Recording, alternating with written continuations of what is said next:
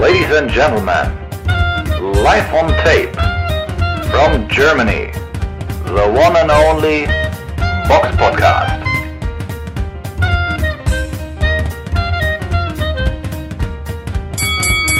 Hallo und herzlich willkommen zum Box Podcast Ausgabe 372. Heute mit dabei nur ich, weil die Kollegen und Kolleginnen heute leider keine Zeit haben, muss ich den Podcast heute einmal leider alleine aufnehmen.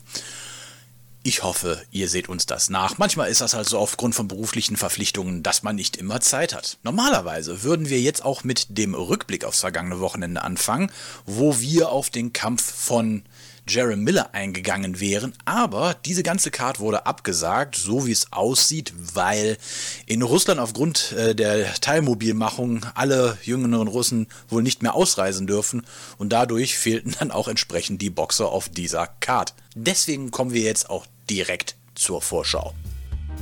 Die Box Podcast Vorschau auf kommende Kämpfe.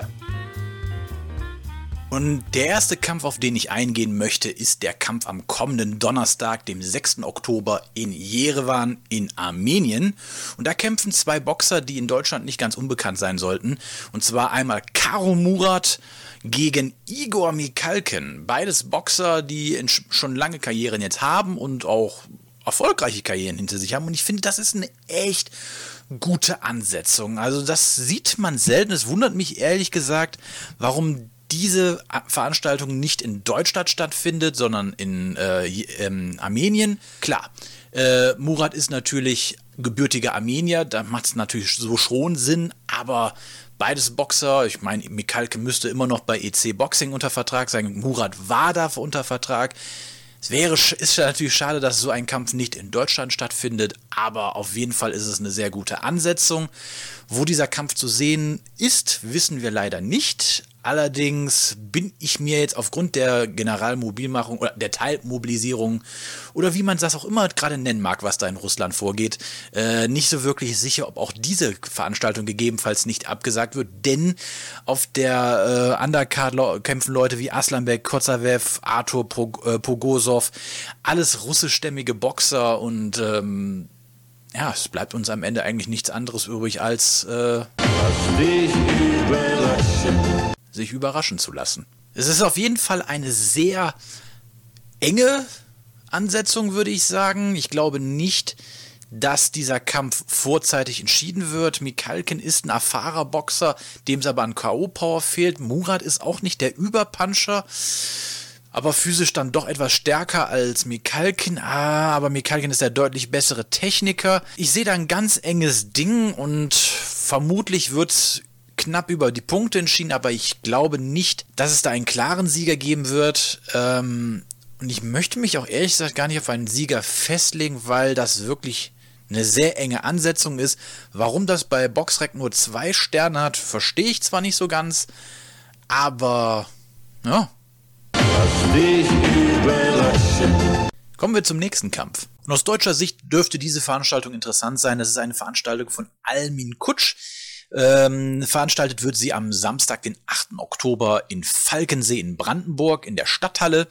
Dort haben wir ein Konglomerat an vielen deutschen Boxern, die man kennt. Unter anderem die bekanntesten dürften natürlich Rico Müller und Nina Meinke sein, beide Boxer Boxerinnen äh, treten da an, unter anderem an gegen Gabor Gorbic, ein Mann mit 26-32 Kämpfen und Karina Smallenberg, 14 Siege, 53 Niederlagen. Ich denke mal, das sind alles Stay-Busy-Kämpfer, aber die natürlich für den weiteren Verlauf der Karrieren wichtig und entscheidend sein sollten. Die interessanteste Veranstaltung auf der Card, finde ich, ist die Ansetzung von Romano Kujak gegen Bernhard Donfak, ein Mann, der zwar 30 Niederlagen hat, aber dessen Rekord schlechter aussieht, als er eigentlich ist. Romano Kujak hat elf Siege, keine Niederlagen. Also ich könnte mir vorstellen, dass das so schon der äh, sportlich interessanteste Kampf auf dieser Card sein wird. Dann haben wir noch ein Schmankerl in Übersee. Das findet am Samstag, den 8. Oktober im Dignity Health Sports Park in Carson, California statt. Und da kämpft Sebastian Fondora gegen Carlos Ocampo um den ähm, WBC Interimstitel im Superweltergewicht und Sebastian Fodora, ein Mann, ja, der für die Gewichtsklasse Superweltergewicht schon sehr, sehr auffällig ist mit seinen 1,97 Meter. Eine Größe, die man ja auch so noch nicht mal im Cruisergewicht alle Tage sieht. Da, gerade dann im Superweltergewicht sticht er natürlich dann sehr heraus. Ein doch wirklich stark und kräftiger Mann, der ja auch jetzt äh, uns durch seine letzten Kämpfe gegen ähm, Sergio Rubin und Ericsson Lubin, ach Quatsch, nicht Sergio Lubin, Sergio Garcia und Ericsson Lubin äh, in Erinnerung geblieben ist. Ähm, ja, er ist jetzt aktuell die Nummer zwei bei Boxrec, während ähm, Ocampo die Nummer 20 ist. Ocampo kein schlechter Mann, keine Frage, aber ich denke, die, äh, ja, die Wahrscheinlichkeit, dass das Fundor klar gewinnt, ist doch sehr hoch. Die sportlich interessanteste Ansetzung, ich denke auch für uns in Deutschland am interessantesten sein, sollte die Veranstaltung von Chris Eubank Jr. und Conor Ben, die nächsten äh, Samstag, den 8. Oktober in der O2 Arena in Greenwich, London stattfindet seine Veranstaltung von Eddie Hearn. Somit dürften wir sie also auch auf The Zone sehen können, in Übersee oder generell außerhalb. Ich glaube, in England und in Amerika ist es so, dass es eine Pay-per-view-Veranstaltung bei The Zone ist. Hier haben wir noch das Glück, dass sie frei zu sehen ist. Durch die Mini-Zeitverstehung von einer Stunde dürfte es, denke ich, auch hier zu einer angenehmen Übertragungszeit kommen. Der Kampf selbst ist auf jeden Fall interessant. Die Benamen Ben werden auch gerade den Älteren von äh, Ben und äh, Eubank werden uns natürlich äh, den Älteren von uns auch noch was sagen, denn beide Väter der Boxer waren auch erfolgreiche Kämpfer in ihrer Zeit in den 90ern, haben auch zweimal gegeneinander gekämpft. Und nun sollen es die Söhne machen. Man könnte jetzt natürlich auch plakativ irgendeinen Titel nehmen wie Im Namen des Vaters. Oder wie die Väter, so die Söhne. Aber das überlasse ich den Zuhörern und Zuschauern, wie sie das gerne nennen möchten. Es ist auf jeden Fall eine interessante Ansetzung, auch wenn ich da ein paar Fragezeichen habe, wer der bessere sein mag. Eubank Jr. hat zwar schon Niederlagen auf dem Tacho, aber das waren auch immer sehr gute Leute gewesen, während man im Rekord von Conor Ben jetzt natürlich nicht die großen Namen hat, aber dafür ist natürlich der, äh, der Rekord noch sauber. Er hat noch keine Niederlage auch ein Punkt ist und den es zu bedenken gibt, wo ich mir nicht ganz sicher bin, wie dieser Einfluss auf diesen Kampf sein könnte, ist, dass beide Boxer eigentlich in vollkommen unterschiedlichen Gewichtsklassen boxen. Conor Ben boxt eigentlich im Weltergewicht, während Chris Eubank Jr. im Mittel- bzw. Supermittelgewicht unterwegs sind. Da liegen also im Schnitt fast bis zu 10 Kilo zwischen und nun trifft man sich im Superweltergewicht und die Frage ist halt jetzt wirklich, wer zieht größeren Nutzen draus? Conor Ben, der eigentlich hochgeht ins Gewicht und gegen einen Mann boxt, der ihm physisch überlegen sein sollte, oder ist es der Vorteil für Ben, dass Chris Eubank Jr. in eine Gewichtsklasse runtergeht und dadurch physische Einbußen hat? Ich mag mich da nicht wirklich festlegen können, was jetzt da der entscheidende Key sein könnte. Ich erinnere vielleicht an den Kampf von Jama Saidi gegen Vincent Feigenbutz. Feigenbutz, ein Boxer, der eigentlich auch im Supermittel geboxt hat, ist runtergegangen ins Mittelgewicht und Jama Saidi, der einer, der im Superwelter geboxt hat, ist hoch ins Mittelgewicht gegangen und Feigenbutz war ihm physisch vollends überlegen und hat rein schon über die Physis und relativ simple ähm, Kombinationen sich Jamidi, äh, Saidi ordentlich auf äh, Distanz halten können und gut auspunkten können. Ob das jetzt auf dem Level bei den beiden Boxern auch der Fall ist, weiß ich nicht. Was ich aber glaube, dass es ein sehr interessanter Kampf werden wird. Man auf jeden Fall mit den beiden Namen, die ja auch schon in England durchaus ha äh, Hausnummern sind, denke ich durchaus noch weitere Kämpfe machen könnte. Beide sind noch jung, beide können noch äh, längere Karrieren vor sich haben, so dass man da denke ich auch noch mal zwei bis drei Kämpfe machen kann, die auch ordentlich Asche in die äh, Kassen beider beider Parteien, kann man ja schon sagen, da hängt ja auch dann noch dann deren Väter mit drin, reinspülen kann. Und dann kommen wir einmal zu den Hörerfragen. Zuhörer stellen Fragen und wir beantworten sie. Und ich möchte auf eine Frage von letzter Woche nochmal eingehen. Da hatte uns der Hanne, und jetzt lese ich noch einmal vor, gefragt, was haltet ihr von einem Kampf zwischen Sophie Alisch und Ramona Gräf? Der Unterschied zwischen ihren Gewichtsklassen beträgt weniger als zwei Kilo und wäre ein Kampf doch eigentlich machbar.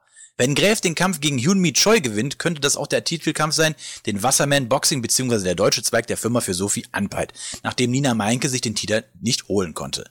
Ich bin auf diese Frage letzte Woche eingegangen und ähm, sehr, ein sehr aufmerksamer Zuhörer hat uns angeschrieben und mich auch äh, darauf hingewiesen, dass es da Unstimmigkeiten in meiner Antwort gab, die er so nicht ganz nachvollziehen konnte. Während er mich darauf hinwies, dachte ich, was möchte der von mir? Wie, wieso Ramona Gräf? Und dann habe ich mir nochmal die Folge angehört und gemerkt, dass ich auch Ramona Gräf gesagt habe, wie es ja auch in der äh, Frage lautete. Das Dumme war nur, ich habe gar nicht Ramona Gräf gemeint, sondern Ramona Kühne. So macht ja auch die Aussage Old School versus New School überhaupt gar keinen Sinn, wenn ich von zwei Boxerinnen spreche, die Anfang 20 sind. Also, alles, was ich letzte Woche gesagt habe, war nicht auf Ramona Gräf bezogen, sondern auf Ramona Kühner. Das war mein Fehler. Du bist so bescheuert. Du bist so bescheuert, dass du dir nicht mal über die Konsequenzen klar bist. So bescheuert bist du. Und das möchte ich definitiv zurückziehen. Aber kommen wir auf die Frage ein, die ursprünglich gestellt worden ist. Und die Ansetzung Sophie Adisch gegen Ramona Gräf ist in meinen Augen auch viel geiler als die gegen Ramona Kühne, weil beides gute Boxerinnen sind. Wie so ein Kampf ausgehen könnte, ist auch sehr spannend. Ramona Gräf ist ja auch sehr unorthodox, gerade was die Körperbewegung angeht. Sie schafft es auch sehr gut aus sehr unorthodoxen Winkeln Schläge zu bringen und auch anzubringen, während Sophie Alger eher im klassischen Boxen unterwegs ist. Ramona Gräf hat zwar weniger Kämpfe, dafür die besseren Gegnerinnen gehabt, während Sophie Alisch mehr Gegner hatte, die aber nicht ganz die Qualität hatten. Aber nichtsdestotrotz, den Kampf würde ich sehr, sehr, sehr gerne sehen und Stand jetzt vermute ich auch Vorteile Ramona Gräf. Kommen wir zu den Nachrichten. Nachrichten. So, und das ist jetzt das erste Mal, dass wir in einer Folge über eine Nachricht von Tag 24 berichten, denn die berichten, dass wohl Nikolai Walujew seinen Einzugsbescheid erhalten hat. Der ehemalige BA-Weltmeister im Schwergewicht und auch ehemaliger Saulandboxer und, soweit ich weiß, auch Mitglied ähm, äh, von, äh, wie heißt die Partei?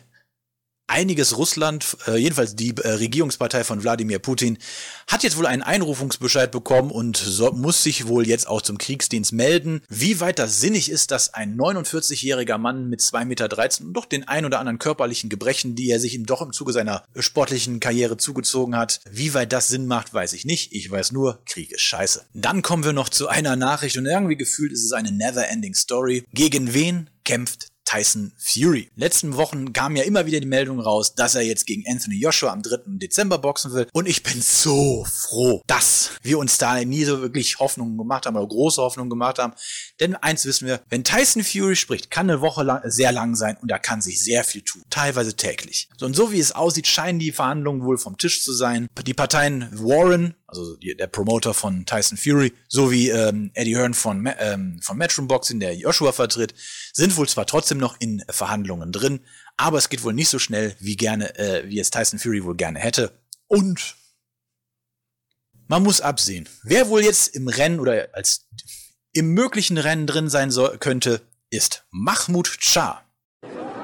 Hä? Jetzt fragt man sich natürlich, aus welchem Grund hat er sich das verdient? Vermutlich ist es eine Social Media Präsenz. Sportlich kann man es jetzt nicht erklären. Ich würde jetzt auch ihn als ganz klaren Außenseiter gegen Fury sehen. Ob dieser Kampf auch von der WBC sanktioniert werden würde, achte ich auch als unwahrscheinlich, zumal Mahmoud Shah nicht in den Top 15 der WBC gerankt ist. Somit würde da auch es nicht um den Weltmeisterschaftstitel der WBC gehen. Aber mit dem Punkt, wo ich es jetzt hier gesagt habe, wer weiß, was in drei Stunden ist. Wir müssen uns überraschen. überraschen lassen. Und als naja, nicht ganz klar. Äh, Nachricht möchte ich das werten, aber auf jeden Fall vielleicht interessant für die Hörerinnen unter uns aus dem Raum Berlin. Hier ist Berlin. Haben wir noch eine Nachricht und zwar, wir haben eine Instagram-Nachricht von äh, Girls for Boxing Berlin bekommen. Und die haben uns eine sehr nette Nachricht geschrieben, die wir gerne euch auch noch vorlesen möchten. Hey zusammen, wir hören regelmäßig euren Box-Podcast und sind auch selbst im Nachwuchs Amateurboxen aktiv. Unser Verein Sports for More macht in Berlin fleißig Nachwuchsarbeit im olympischen Boxen und ist auch mit zwei deutschen Meistern in diesem Jahr nicht ganz unerfolgreich. Wir möchten aber noch gerne mehr Mädchen für diesen tollen Sport begeistern. Deshalb veranstalten wir am 8.10. unseren ersten Boxing for Beginners Workshop. Zu diesem Workshop möchten wir alle Mädchen aus Berlin einladen, die schon immer mal Boxen ausprobieren wollten und sich vielleicht nicht getraut haben oder nicht wissen, wann und wo das geht. Der Workshop ist kostenlos und unverbindlich. In diesem Workshop zeigen wir den Mädchen die, Grundschule des Boxens und sie können sich am Sandsack ausprobieren. Gemeinsam Spaß an Bewegung haben ist das Motto dieses Tages. Es wäre toll, wenn wir das Plakat teilen könntet oder einen kleinen Hinweis im nächsten Podcast bringen könntet. Damit erledigt. Es ist eine gute Sache, sowas sollte man unterstützen. Und deswegen Shoutout an Girls for Boxing in Berlin. Und damit sind wir auch schon am Ende dieser etwas kurzen Folge äh, angekommen. Aber gut, wenn ich nur, wenn ich alleine bin, was soll ich da auch jetzt große Monologe halten? Wir hören uns beim nächsten Mal wieder. Bis dahin bleibt gesund und wenn ihr Fragen oder andere Kommentare habt, immer her damit. Wir lesen sie alle. Ciao. The one and only Box Podcast. New episodes every week.